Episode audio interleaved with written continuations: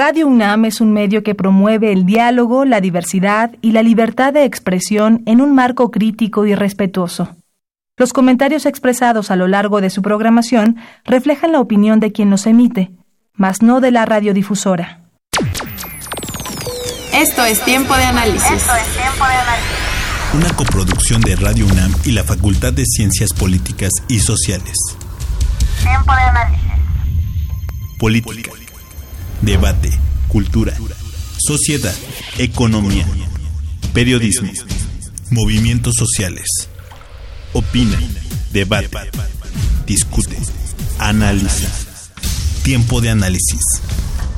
Un espacio donde con tu voz construyes el debate.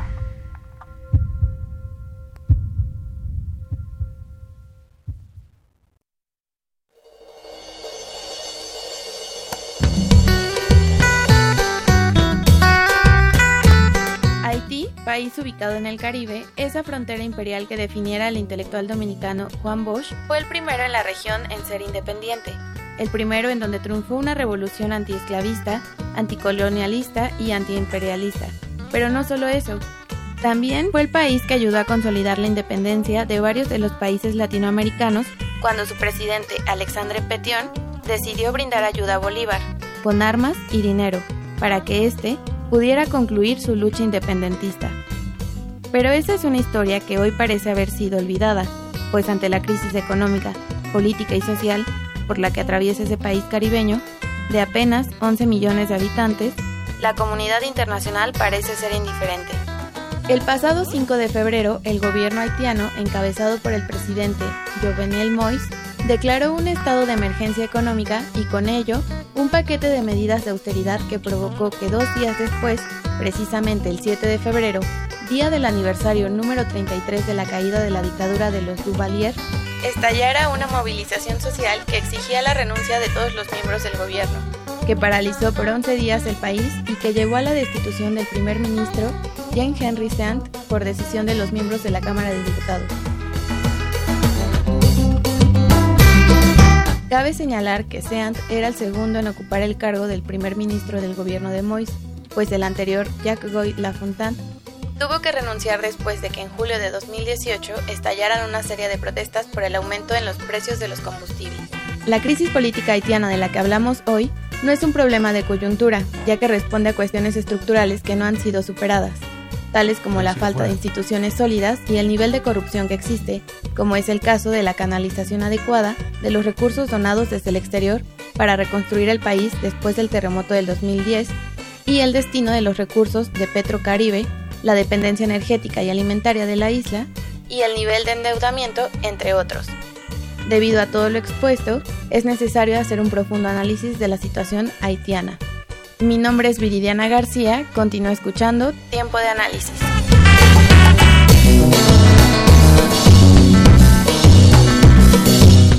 Muy buenas noches, sean ustedes bienvenidos. Les saluda Tonatiu Garfias. Esto es Tiempo de Análisis, programa radiofónico de la Facultad de Ciencias Políticas y Sociales. Estamos transmitiendo completamente en vivo a través del 860 de amplitud modulada y vía internet en www.radionam.unam.mx. Nuestros teléfonos en cabina son el 55 36 89 89 y LADA 01800 505 26 88. Nos pueden seguir y hacernos llegar sus comentarios en nuestras redes sociales. Estamos en Twitter como arroba en Facebook como tiempo de análisis e Instagram como tiempo-análisis. Sigan la conversación en vivo vía Twitter con el hashtag Haití en crisis. Esta noche en tiempo de análisis hablaremos sobre la actual crisis humanitaria en Haití. Nuestros invitados de esta noche son la maestra Beatriz Adriana Canseco Gómez, internacionalista con estudios de maestría en estudios latinoamericanos en el programa de posgrado en estudios latinoamericanos, profesora en la Facultad de Ciencias Políticas y Sociales de la UNAM, editora de Caricén, revista de debate y análisis sobre el Caribe y Centroamérica, del Centro de Estudios Latinoamericanos de la Facultad de Ciencias Políticas y Sociales, vicepresidenta también de la Asociación Mexicana de Estudios del Caribe, AMEC, y sus líneas de investigación son procesos de integración y geopolítica en el Caribe, relaciones intra y extrarregionales del Caribe. Bienvenida, maestra Beatriz. Muchas gracias. Y también nos acompaña el doctor Pablo Mariñez. Mariñez, perdón, ¿verdad? Eh, sociólogo dominicano, desde 1983 es profesor de tiempo completo adscrito al Centro de Estudios Latinoamericanos de la Facultad de Ciencias Políticas y Sociales de la UNAM.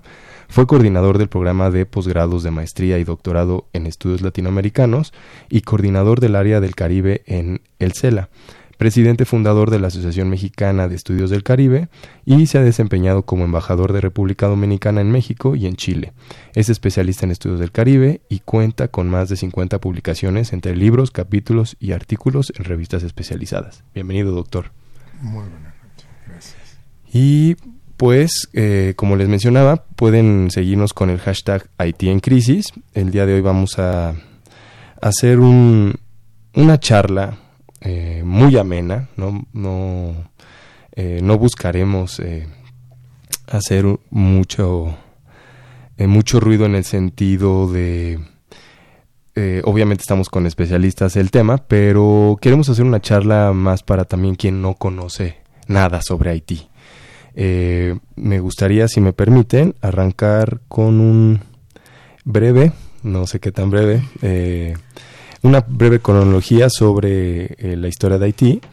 Eh, es muy muy importante mencionar muy rápido que antes de la llegada de los españoles la población era principalmente de taínos y caribes que fueron casi exterminados. Para 1492 que fue la llegada de los españoles se nombró a la isla como la isla española. En 1507 la primera epidemia de viruela surgió en la isla y que fue la primera epidemia de todo el continente americano. Eh, y fue entonces cuando Fray Bartolomé de las Casas, ante el exterminio casi total de los autóctonos de la isla, propone traer esclavos de África. Ya para 1550, eh, un punto muy importante, se goza del comercio transatlántico triangular, armas y alcohol para África, esclavos para las plantaciones americanas y azúcar, tabaco y café para Europa. En 1697 los asentamientos de piratas, principalmente franceses, eh, fueron denominados astutamente como colonos por Francia y se dividió a la isla de Santo Domingo en lo que conocemos como República Dominicana y Haití, que no tenían esos nombres por supuesto, eh, por medio del Tratado de Rinswick. En 1791 el esclavismo se desarrollaba producto del despojo, la explotación y la muerte, la población rondaba los 300.000 esclavos y apenas las 12.000 personas libres, blancos y mulatos principalmente. Bookman, un sacerdote vudú, declaró la independencia en una ceremonia y a pesar de su muerte, la revolución haitiana, que fue la segunda del continente americano después de la norteamericana, fue conducida por François Dominique Toussaint Louverture y lograda por Jean-Jacques Dessalines, quien se autoproclamó emperador, expulsó y exterminó a la población blanca de la isla a partir de 1803 con la frase quemen sus casas, corten sus cabezas. En 1805 comenzó el bloqueo del azúcar haitiano, por esta misma razón de la revolución haitiana, la independencia, y por supuesto que ahí se inició la degradación del sistema agrícola que actualmente sabemos está completamente destrozado. en 1806, Jean-Pierre Boyer reunificó al Reino del Norte y la República del Sur tras la muerte de Salins. En 1915 el país estaba en un estado de insurrección casi permanente y el presidente estadounidense Woodrow Wilson invadió Haití para contrarrestar la influencia del imperio alemán, restaurar el orden y después de la muerte del presidente Bilbron Gillam San en manos de un pueblo furioso y defender obviamente los intereses del banco de inversión estadounidense Kuhn Loeb y compañía. Haití permaneció casi permanentemente ocupada por Estados Unidos entre 1915 y 1934, periodo durante el cual los gobiernos haitianos lograron sanear las finanzas, digo entre comillas, ¿no? diremos, crear un ejército y construir escuelas y carreteras. Pero el pueblo haitiano debió soportar el racismo de los marines y se vio sometido a la dominación de la élite mulata. Ya para 1946, desde la invasión estadounidense, Haití pudo disfrutar al menos de la estabilidad de 40 años de gobiernos civiles, solo interrumpidos por dos breves dictaduras, dirigidas por Frank Labaud durante algunos meses del 46 y de 1950, y en este último año asumió Paul Eugene Magloire, presidente, primer presidente electo por voto universal, y durante cuyo gobierno Haití tuvo su, entre comillas también, edad de oro, pero también gobernó con mano de hierro y acallando por la fuerza a sus opositores, lo que llevó a su derrocamiento en 1956. Eh, tras la caída de Magloire, Haití cayó en el caos institucional, con sucesivos gobiernos provisionales y militares, hasta la elección presidencial de François Duvalier. Para su elección el famosísimo papado, que estamos hablando ya para quien empiece a, eh, a conocer un poquito de esto. Para su elección y sostenimiento se apoyó en los reclamos de la mayoría. Hay que recordar que François Duvalier recorrió todo el país llevando penicilina, fue como la base de su campaña política. Y bueno, revitalizó por supuesto las prácticas del vudú, con lo que se afirmó en la población menos educada. Creó una milicia popular y una policía secreta, estuvo a punto de ir a la guerra contra la República Dominicana y organizó unas elecciones en el año de 1961 en las cuales obtuvo 1.320.000 votos a favor de él y ninguno en contra. Finalmente, tras modificar la constitución, se hizo elegir presidente vitalicio y bueno, ya eh, para 1971 fue sucedido por su hijo Jean-Claude Duvalier, ya que falleció, eh, quien continuó, por supuesto, con su sistema dictatorial. En 1986, perdón, un golpe de Estado derrocó a Duvalier y unas elecciones en junio del 88 permitieron el ascenso del primer gobernante democrático en tres décadas, Leslie Manigan. Sin embargo, fue derrocado por un nuevo golpe de Estado cuatro meses más tarde. Para 1991, tras una serie de gobiernos militares e interinos, fue electo Jean-Bertrand Aristide, quien también fue derrocado meses después.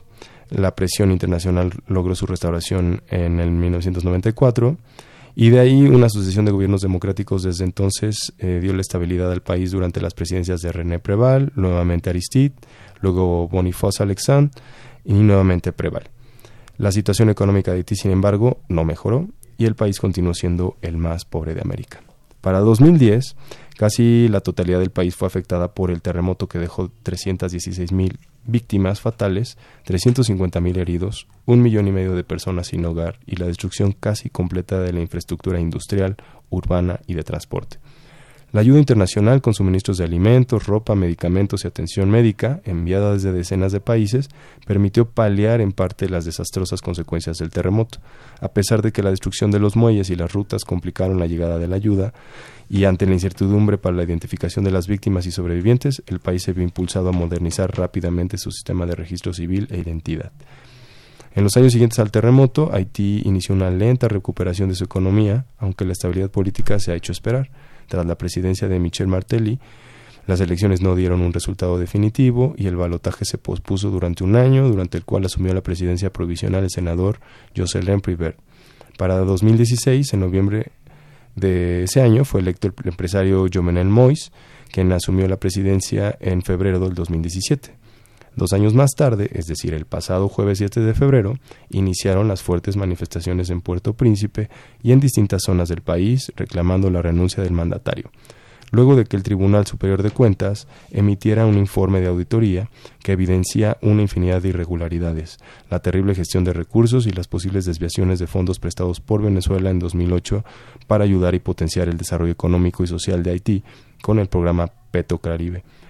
El informe reveló la participación de 15 exministros y altos funcionarios del gobierno, incluido, por supuesto, el actual presidente Jovenel Moïse, quien apareció como responsable de una empresa que se benefició de dichos fondos para la construcción de una carretera por medio de un proyecto en el que no se encontraron contratos o procesos legales oficiales y quien además siempre había defendido su inocencia en declaraciones pasadas como se referían, cuando se referían a este caso. Es importante señalar que esta situación sale a la luz pública en un momento de tensión, ya que el pasado 5 de febrero el gobierno declaró al país en urgencia económica. Pues bueno, esto se ha traducido en una devaluación de la moneda local frente al dólar, una inflación cercana al 15% acumulada en dos años, la escasez de combustible en el país, que también resulta en una crisis de electricidad y en general la imposibilidad de garantizar el acceso a alimentos básicos para suplir una canasta familiar. El gobierno de Haití adoptó una serie de medidas para intentar paliar la crisis económica. Y bueno, ah, el plan adoptado por el gobierno también incluye otras medidas para reducir el gasto, entre ellas la provisión de comprar o alquilar más vehículos para el Estado, mientras que los titulares de carteras, secretarios de Estado y directores no pueden viajar sin la autorización del jefe de gobierno. Y ah, hay que recordar que a principios de julio del 2018 se produjeron en Haití violentos disturbios que causaron varios muertos luego de que el gobierno anunciara incrementos en los precios de los combustibles. El pasado 14 de enero, durante sus respectivas intervenciones ante la Asamblea Nacional para rendir cuentas de sus actuaciones al frente del gobierno, tanto Mois como Son llamaron al diálogo y a la unidad del país, aún el más pobre del continente americano. Eh, pues ese es el contexto, ese es el punto en el que podemos eh, iniciar este programa, doctor. ¿Es, Ujú. ¿Es correcto? ¿Qué le parece? Sí, me parece muy bien toda esta introducción, todo este planteamiento, esta contextualización que hace para ir a la situación contemporánea, el momento, la crisis contemporánea, pero yo creo que para darle quizá más dinamismo, eh, volviendo a la parte histórica, a momentos eh, pasados, superados, que no han sido superados, eh, y también comparándolo con otros países de la región, del, de- del contexto eh, de la región del Caribe en su conjunto, y también de, de América Latina, porque es un país latinoamericano, un país caribeño, un país latinoamericano, que es el primero que hace, impulsa un proceso de independencia en, toda América Latina. Y el primero de enero de 1804 se independiza, mucho antes de que la América hispana pensara o se dieran las condiciones para que se iniciara el proceso de, de independencia de la América hispana. Eh, pero alguien, en términos no académicos, decía que los haitianos pagaron la novatada de haber sido los, Los primeros, porque le ha costado caro, Claro, con sangre y con dinero. con todo. Claro, porque ahí está eh, una de las cuestiones justo en esta parte histórica que constituye uno de los eh, temas estructurales que por- permiten explicar también la crisis por la que está atravesando hoy Haití. Comentábamos un poco antes de, entrar a la cabina el tema del endeudamiento, que es una de las cuestiones que tiene eh, hoy Haití sumido en esta crisis eh, económica, pero además también política y social por otros elementos que has mencionado ya ahí, y que tiene que ver justo con este pago de la novatada que menciona eh, el profesor Mariñez, y que es que justo para el reconocimiento de su independencia, Francia exigió una deu- el pago de una deuda exorbitante que Haití terminó de pagar eh, en el siglo XX, a mediados del siglo XX. Entonces, eso también ha creado una debilidad eh, estructural en donde podemos encontrar muchas de las raíces de los problemas que por los que atraviesa hoy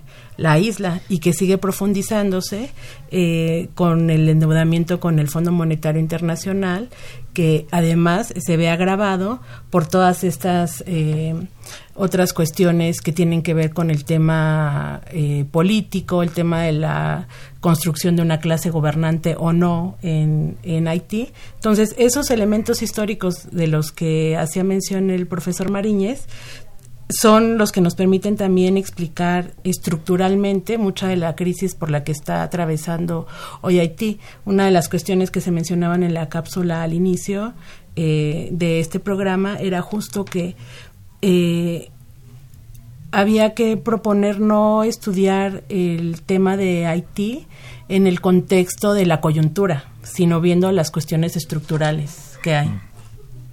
Sí, de, de hecho siempre se dice la piedra que como el vaso, pero parece que el vaso, el agua se terminó hace siglos y está lleno de piedras el vaso de Haití. Eh, tengo la fortuna de compartir en mi grupo musical escenario con músicos haitianos de la Orquesta Nacional de Haití que están ahora acá en México y ellos tienen un concepto que le llaman el Clorox para decir y para denominar esa pobreza que ellos viven desde hace décadas. Eh, digamos desde hace siglos, pero ya en el contexto actual de- desde hace décadas, ¿no? Eh, es, es muy triste también saber que por más que cambian sus gobiernos, por más que buscan alternativas, parece que tienen este lastre histórico de siglos que no se pueden quitar. Y ahora, entonces, la actitud del gobierno es eh, eh, una llamada de ayuda. Digo, en el 2004, si mal no recuerdo, fue la entrada de los cascos azules. ¿no? Eh, entrar en una emergencia económica ¿Qué podemos leer del gobierno? ¿Es una desesperación? ¿Es una llamada de ayuda? ¿Cómo lo interpreta, doctor? Sí, bueno, la, la crisis haitiana o Haití como tal, como país, habría que eh, interpretarlo en diferentes perspectivas, en diferentes dimensiones, en múltiples dimensiones. Muchas de ellas eh, desfavorables, negativas, que son las que se expresan cuando se toman los resultados de los, eh, los indicadores de los organismos internacionales o del mismo país como tal, eh, pero también otras eh, que son desfavorables y que tienen un trasfondo histórico que es cómo, cuál fue el carácter de la revolución haitiana que fue una revolución antiesclavista muy profunda, muy compleja y muy destructiva, como suelen ser las revoluciones. muy violenta. Muy, violenta, pero además destructiva, destructiva. de lo que había en el país, de la economía de plantación, de las plantaciones, de la foresta.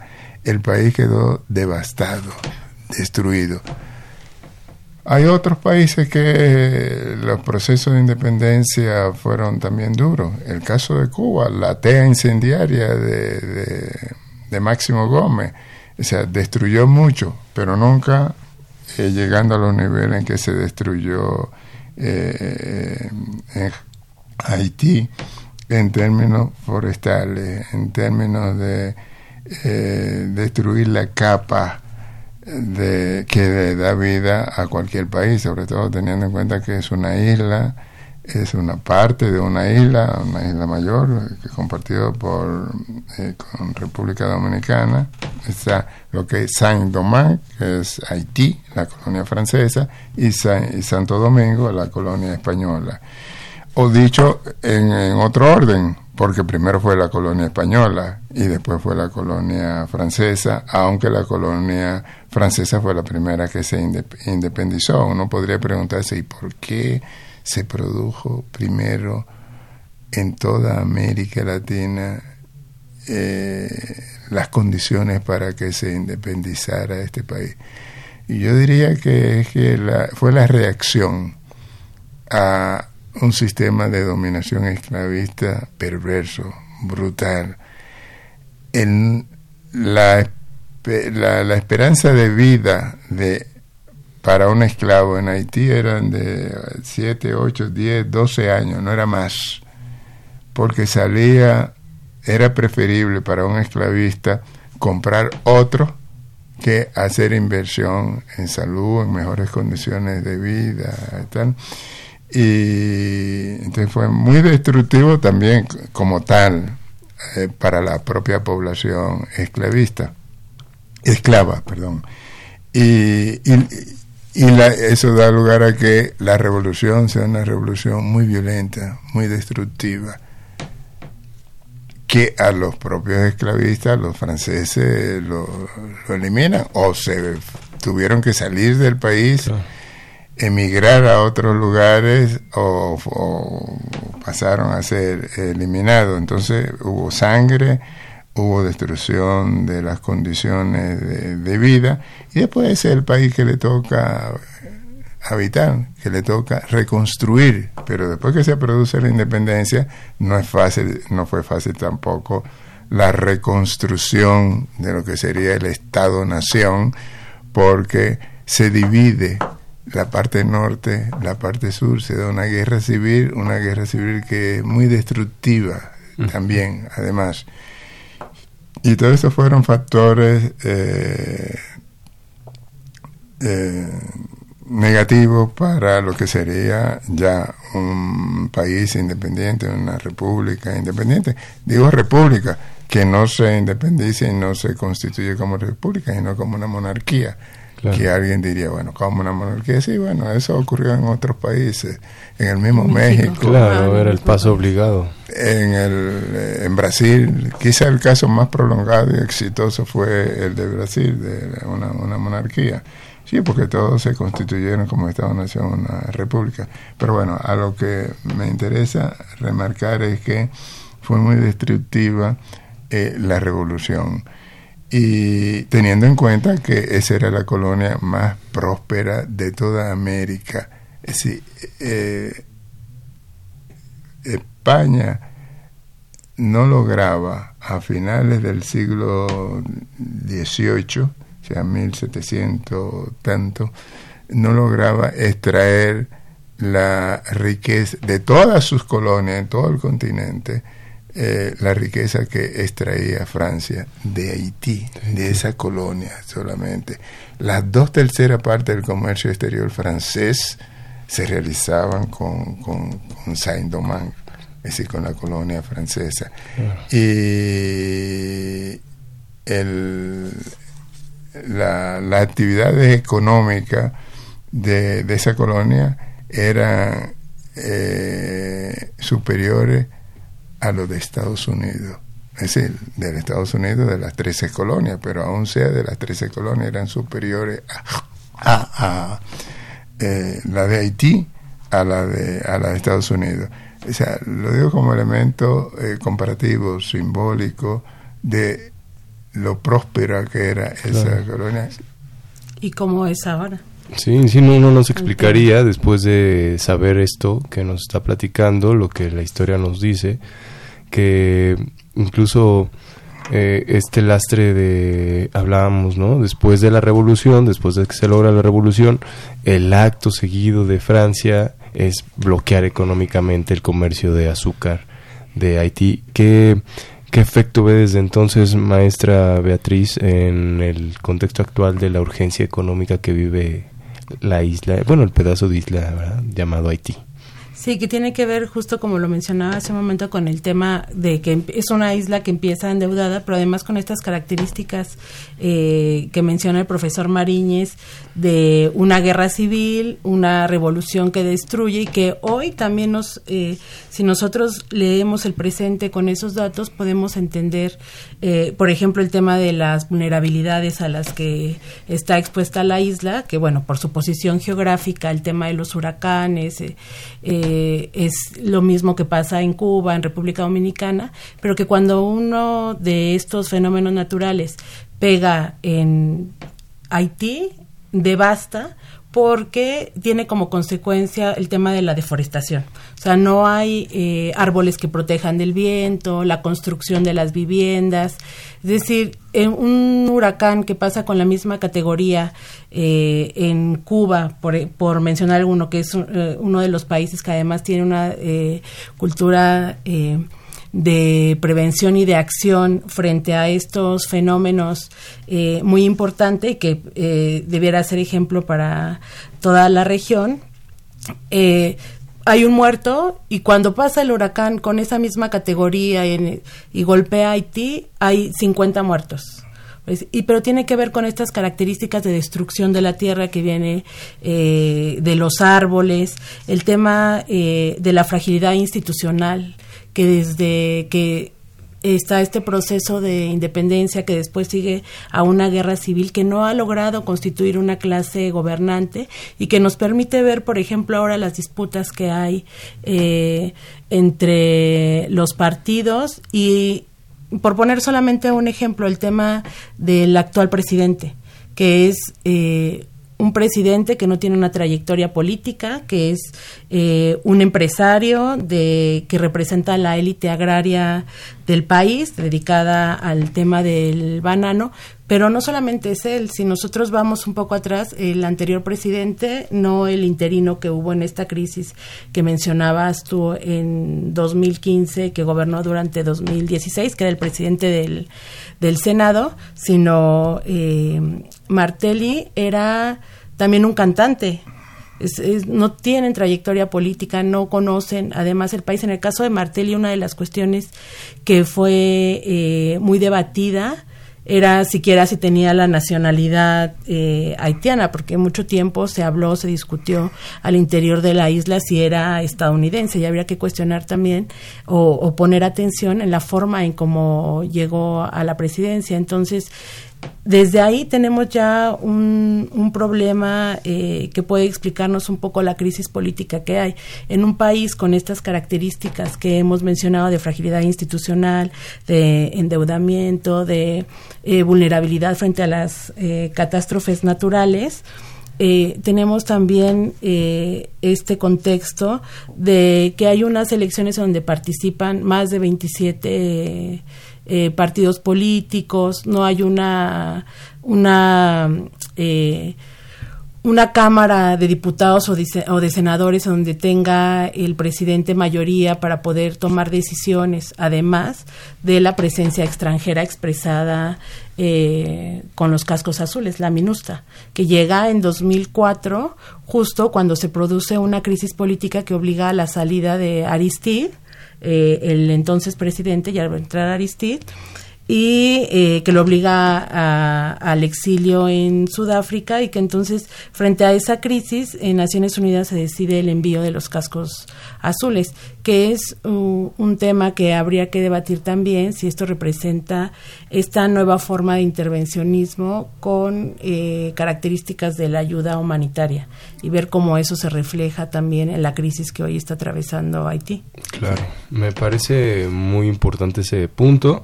¿Qué les parece si después de un corte seguimos platicando a partir de ahí? Eh, muy interesante también, lo comentábamos fuera del aire, eh, siendo vecinos de Dominicana, eh, Dominicana tiene una tasa de crecimiento sobre casi el 7% en los últimos reportes del Banco Mundial y Haití tiene un déficit del déficit de casi el 15%, entonces es una es un punto muy interesante para seguir nuestro debate. Estamos aquí en Tiempo de Análisis, programa radiofónico de la Facultad de Ciencias Políticas y Sociales, transmitiendo completamente en vivo a través del 860 de amplitud modulada y vía internet en radionam.unam.mx. Estamos platicando sobre la crisis que vive Haití actualmente con la maestra Beatriz Canseco y el doctor Pablo Mariñez.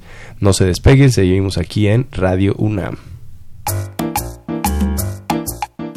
De acuerdo con los índices de los organismos internacionales, Haití es considerado el país que cuenta con menos recursos económicos del hemisferio occidental, por lo que requiere apoyo de la comunidad internacional para tratar de superar la compleja crisis estructural por la que atraviesa. Sin embargo, esta necesidad resultó conveniente para realizar una intervención en el país caribeño, y así dejar a un lado el respeto a su soberanía nacional. El tema del intervencionismo en Haití no es nuevo lo reciente es el cambio en la modalidad. La última intervención a la isla caribeña fue en el 2004, año en el que el Consejo de Seguridad de la ONU decidió crear la Misión de Estabilización de las Naciones Unidas en Haití, conocida por sus siglas MINUSTA, la cual tenía como mandato establecer un entorno seguro que permitiera fortalecer las instituciones haitianas. Esta decisión fue tomada debido a la crisis económica que atravesaba el país y que propició la salida del presidente Jean-Bertrand Aristide.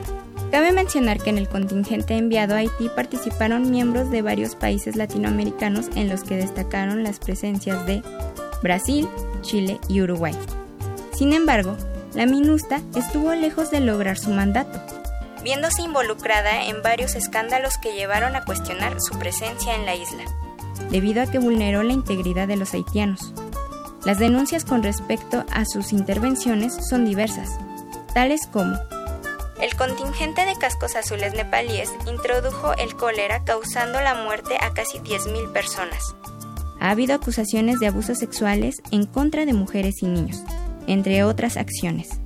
En octubre del 2017, la MINUSTA fue sustituida por la Misión de Naciones Unidas para el apoyo de la justicia en Haití, conocida por sus siglas como MINUJUST la cual está enfocada en fortalecer el Estado de Derecho y que estará vigente hasta octubre de este año. Según se manifestó en la reunión del Consejo de Seguridad realizada el pasado 12 de abril, cuando será sustituida por una misión política enfocada en temas de derechos humanos y desarrollo sostenible. Es decir, la política injerencista, bajo el cobijo de la ayuda humanitaria, seguirá presente en la isla. Es indudable que Haití necesita una cooperación que respete la soberanía del país y que contribuya a mejorar la calidad de vida de los haitianos. Mi nombre es Karina Venegas. Sigue escuchando Tiempo de Análisis.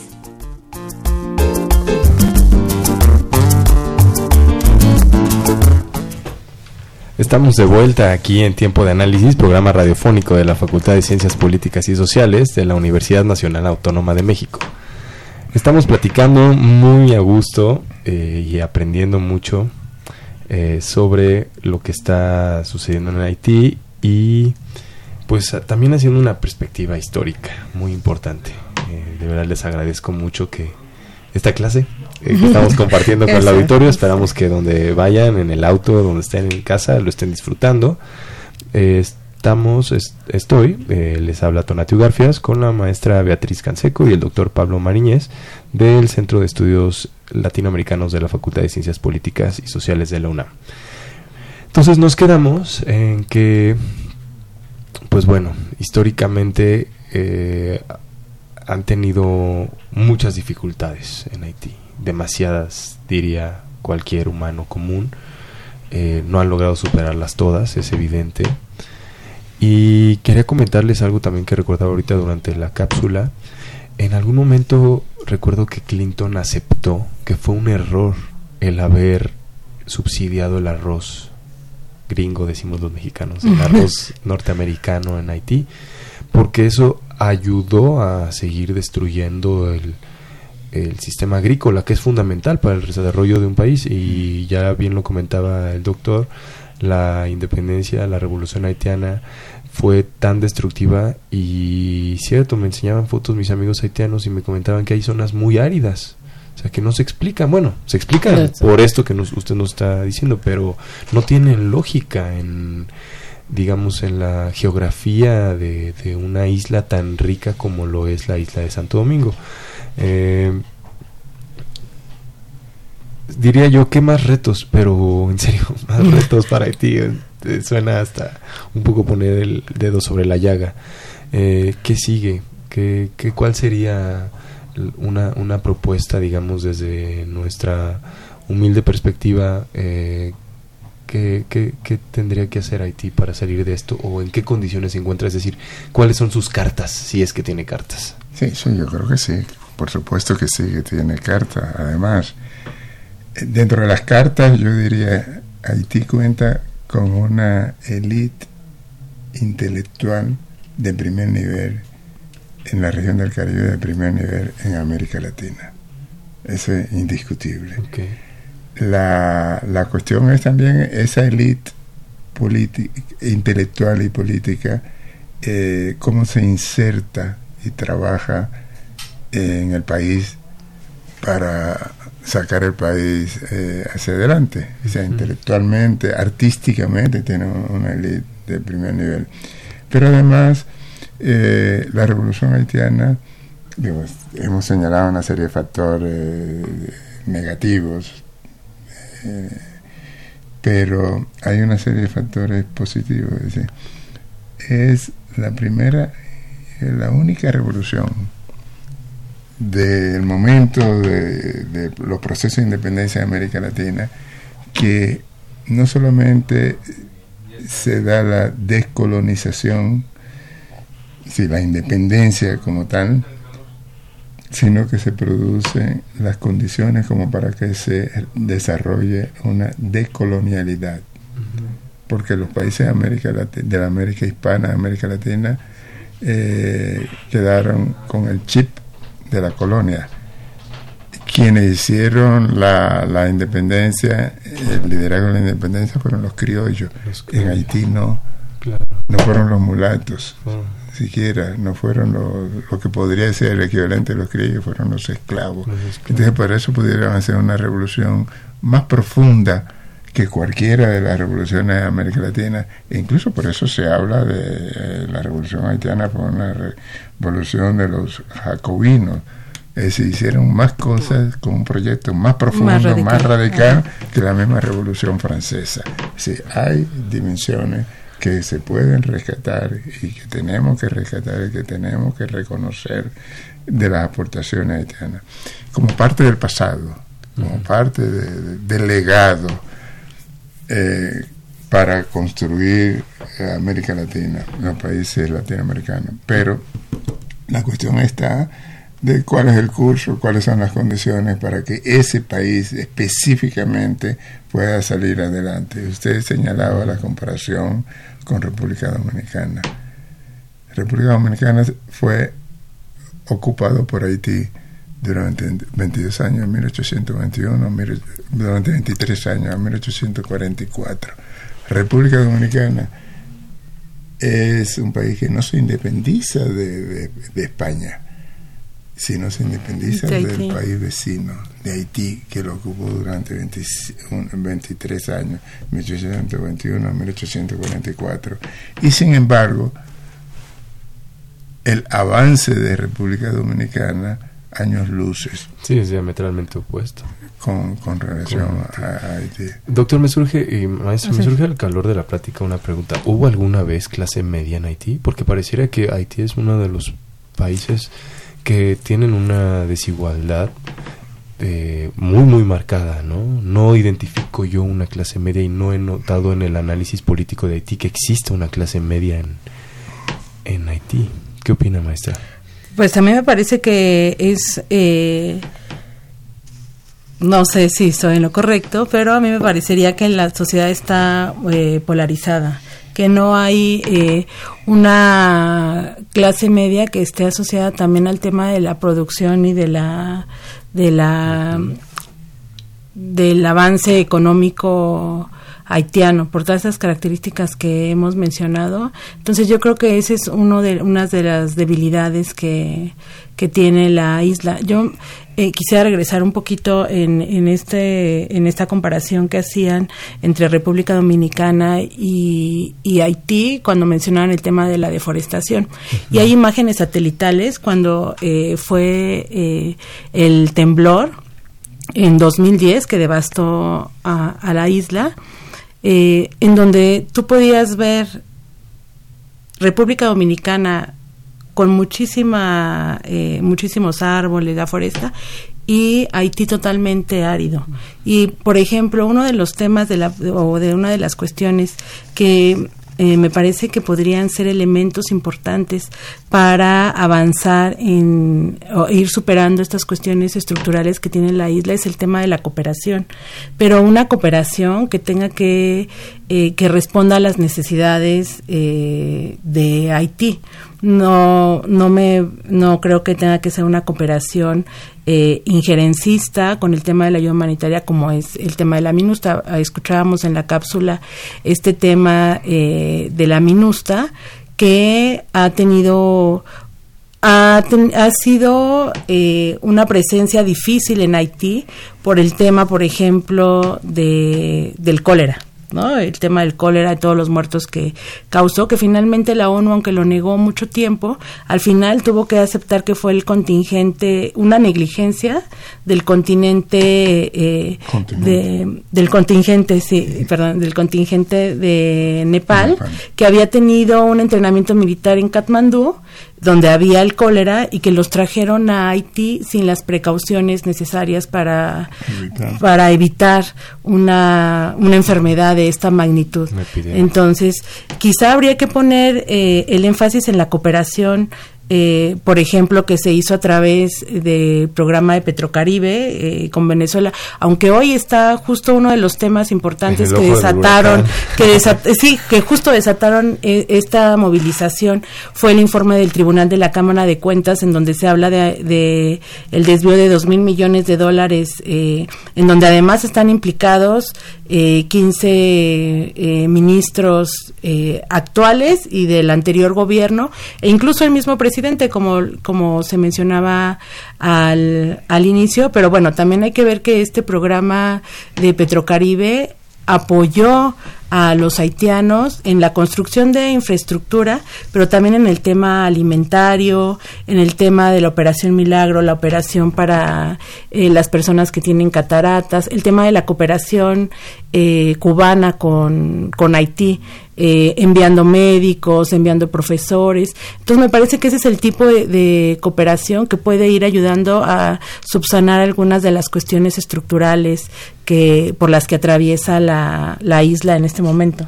no sé qué piense, profesor. Porque además queda, queda clarísimo que el asistencialismo eh, siempre eh, se ha presumido que es un puede incluso suplementar, ¿no? o suplir la a la seguridad social. Absurdamente se ha propuesto. Y es obvio en el caso de Haití que el asistencialismo no es suficiente. Eh, leía también el último, el último informe de la Organización Mundial del Trabajo, que tiene una desocupación del 75%. También por eso les hacía esta pregunta de dónde está la clase media de Haití. Un 75% de desocupación habla de que el 75% de la población vive con menos de 2 dólares, menos de dos dólares. al día, ¿no?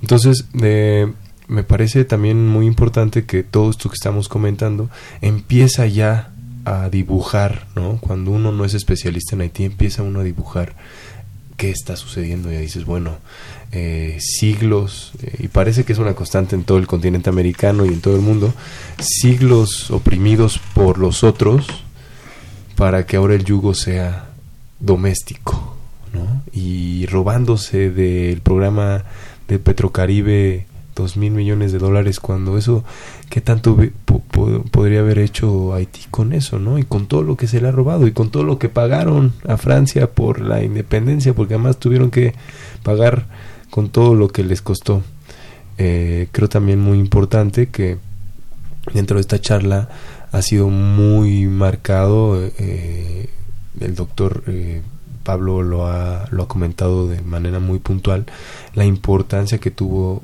la destrucción, la magnitud de la destrucción de su revolución, ¿no? Y que fue además una revolución de esclavos y una revolución de criollos y que actualmente eh, gobierna, diríamos que los descendientes de los esclavos son quien gobierna Haití o son los mulatos, porque pareciera que también en la historia los mulatos tienen una gran presencia, ¿no? Y ellos mismos marcan como esa diferencia de clase, diría yo, entre comillas, solo por por eh, tener un concepto ahí en la mesa. ¿Qué opina de eso, doctor? Bueno, eso es un, factor que hay que tomar en cuenta para poder comprender el proceso político, social, económico eh, de Haití. Pero eh, ya que estábamos en las comparaciones, yo estaba pensando en la atipicidad, la particularidad de, Haití en muchas dimensiones y como señalábamos positivas y negativas que podríamos interpretar como positivas y negativas. Me voy a referir a una la dictadura. La dictadura si uno compara la dictadura de Trujillo es decir el de la fiesta del chivo no sí sí sí. El de la novela de Vargas que fue una dictadura horrenda sanguinaria durante 31 años en República Dominicana y uno la compara con la dictadura de los Duvalier, de François Duvalier o Papadoc o Jean-Claude Duvalier, Baby Doc, hay una diferencia abismal. La dictadura de Trujillo, en términos económicos, fue una dictadura desarrollista. Desarrollista. Creó la moneda nacional, creó obra de infraestructura, la República Dominicana tuvo un avance. Es un tema de discusión, pero forma parte de lo que son el calificativo de la dictadura de desarrollistas, ¿no? Y la dictadura de los Duvalier no fue para nada desarrollista. Todo lo contrario. Y fueron casi 30 años, fueron 29 años de, dictadura entre los dos, François y, y Jean-Claude. No dejaron ni siquiera unas Fuerzas Armadas como institución, aparte de lo económico, como institución. Eh, los tontos Macú, los leopardos, es decir, que eran bandas, grupos para, la defensa de, pero no dejaron institución. Después uno se va a encontrar con que otra, la primera ocupación norteamericana del 15 al 34 es la que crea de, desarticula el ejército que había, como hizo en los otros, en Cuba, en República Dominicana, en otros países de la región, en el mismo Nicaragua, eh, pero crean una fuerza armada y lo hicieron en Haití. Y después sería otra ocupación norteamericana la que desarticula las Fuerzas Armadas eh, que existían, que habían creado durante la primera ocupación. Pero ocurre que los gobernantes haitianos, específicamente estos que tuvieron una larga data, más de tres décadas, no reforzaron, no, no eh, lograron eh, fortalecer eh, esa, esa, esas instituciones y específicamente esa de la Fuerza Armada. El caso de otros países de América Latina ha sido diferente. Entonces, incluyendo ese aspecto.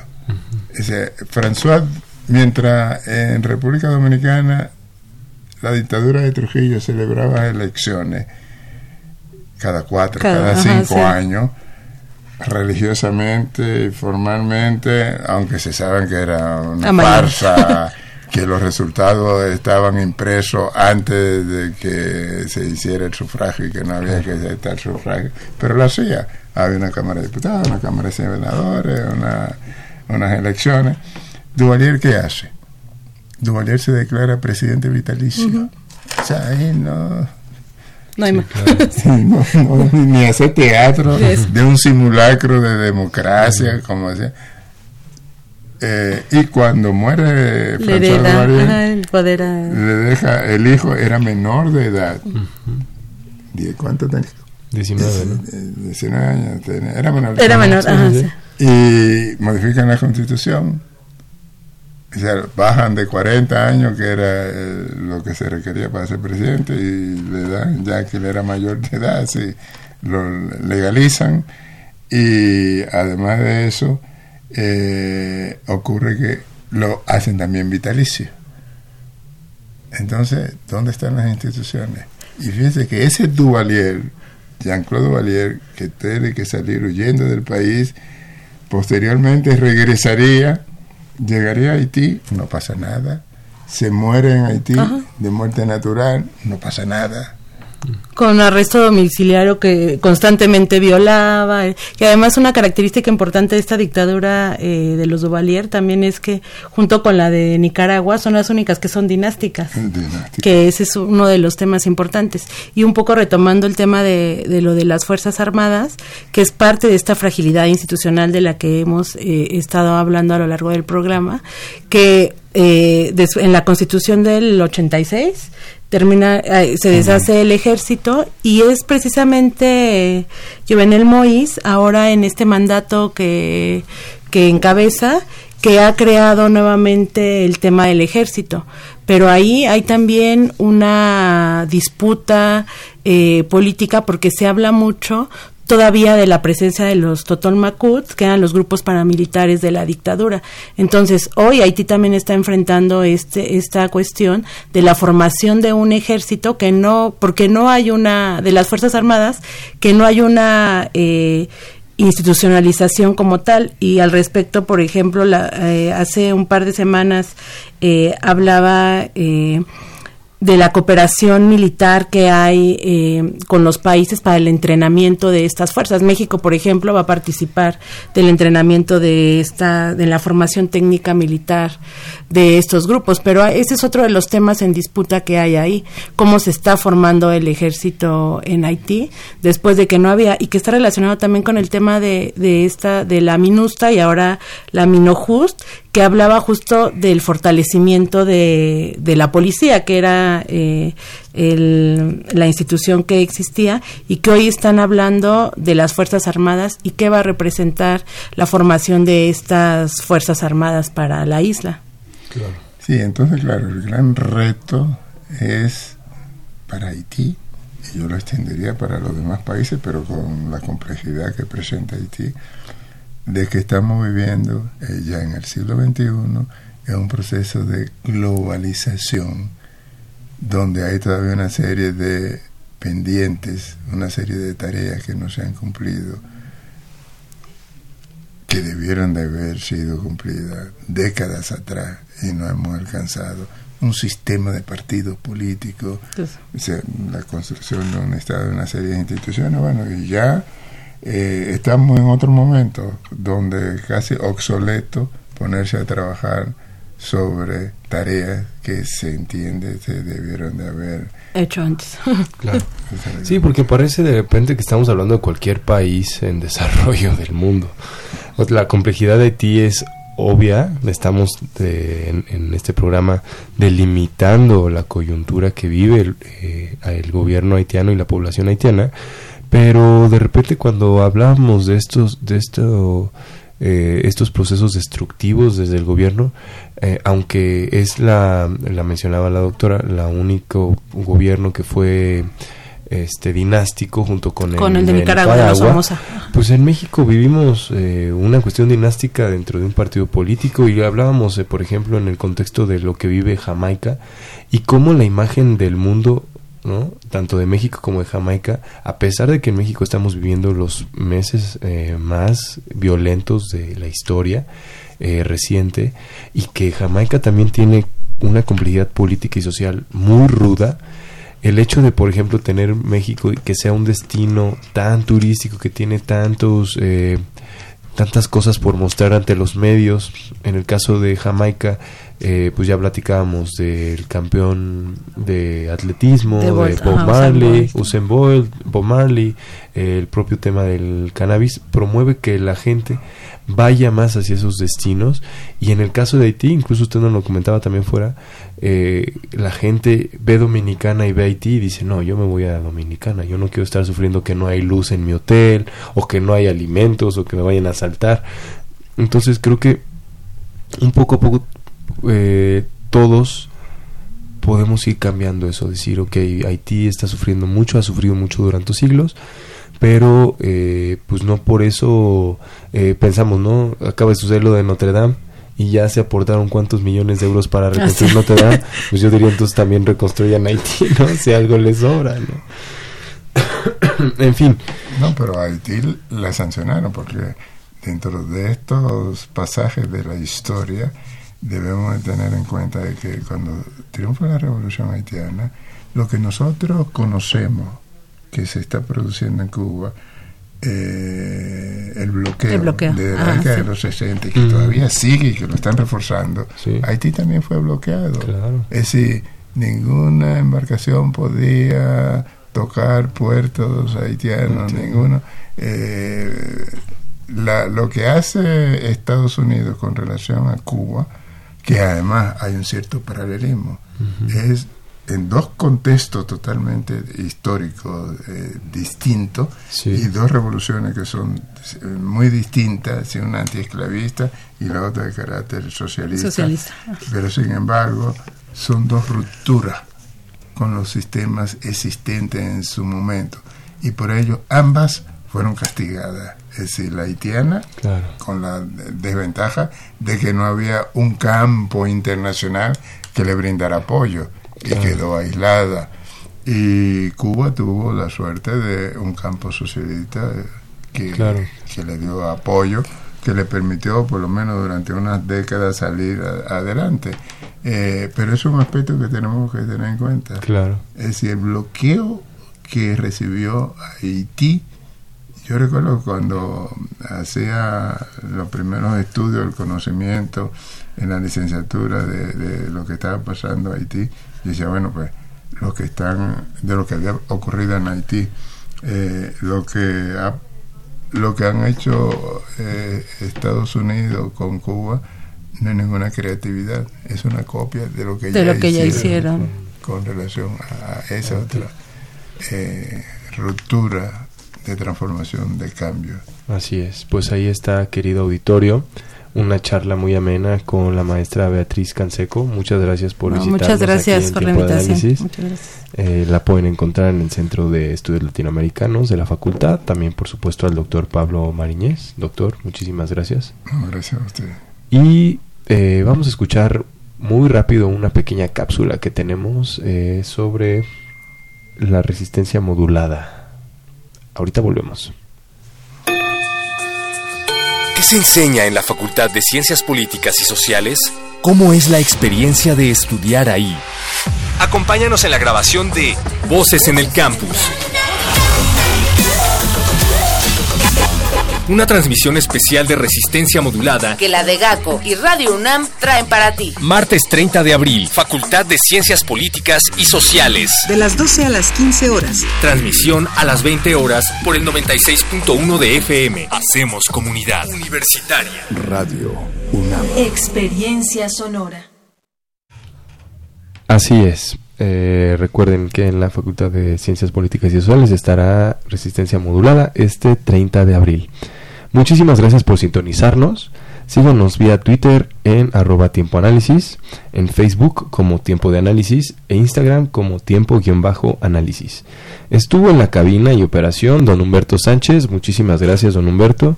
Este programa es producido por la Coordinación de Extensión Universitaria de la Facultad de Ciencias Políticas y Sociales, dirigida por Sergio Varela.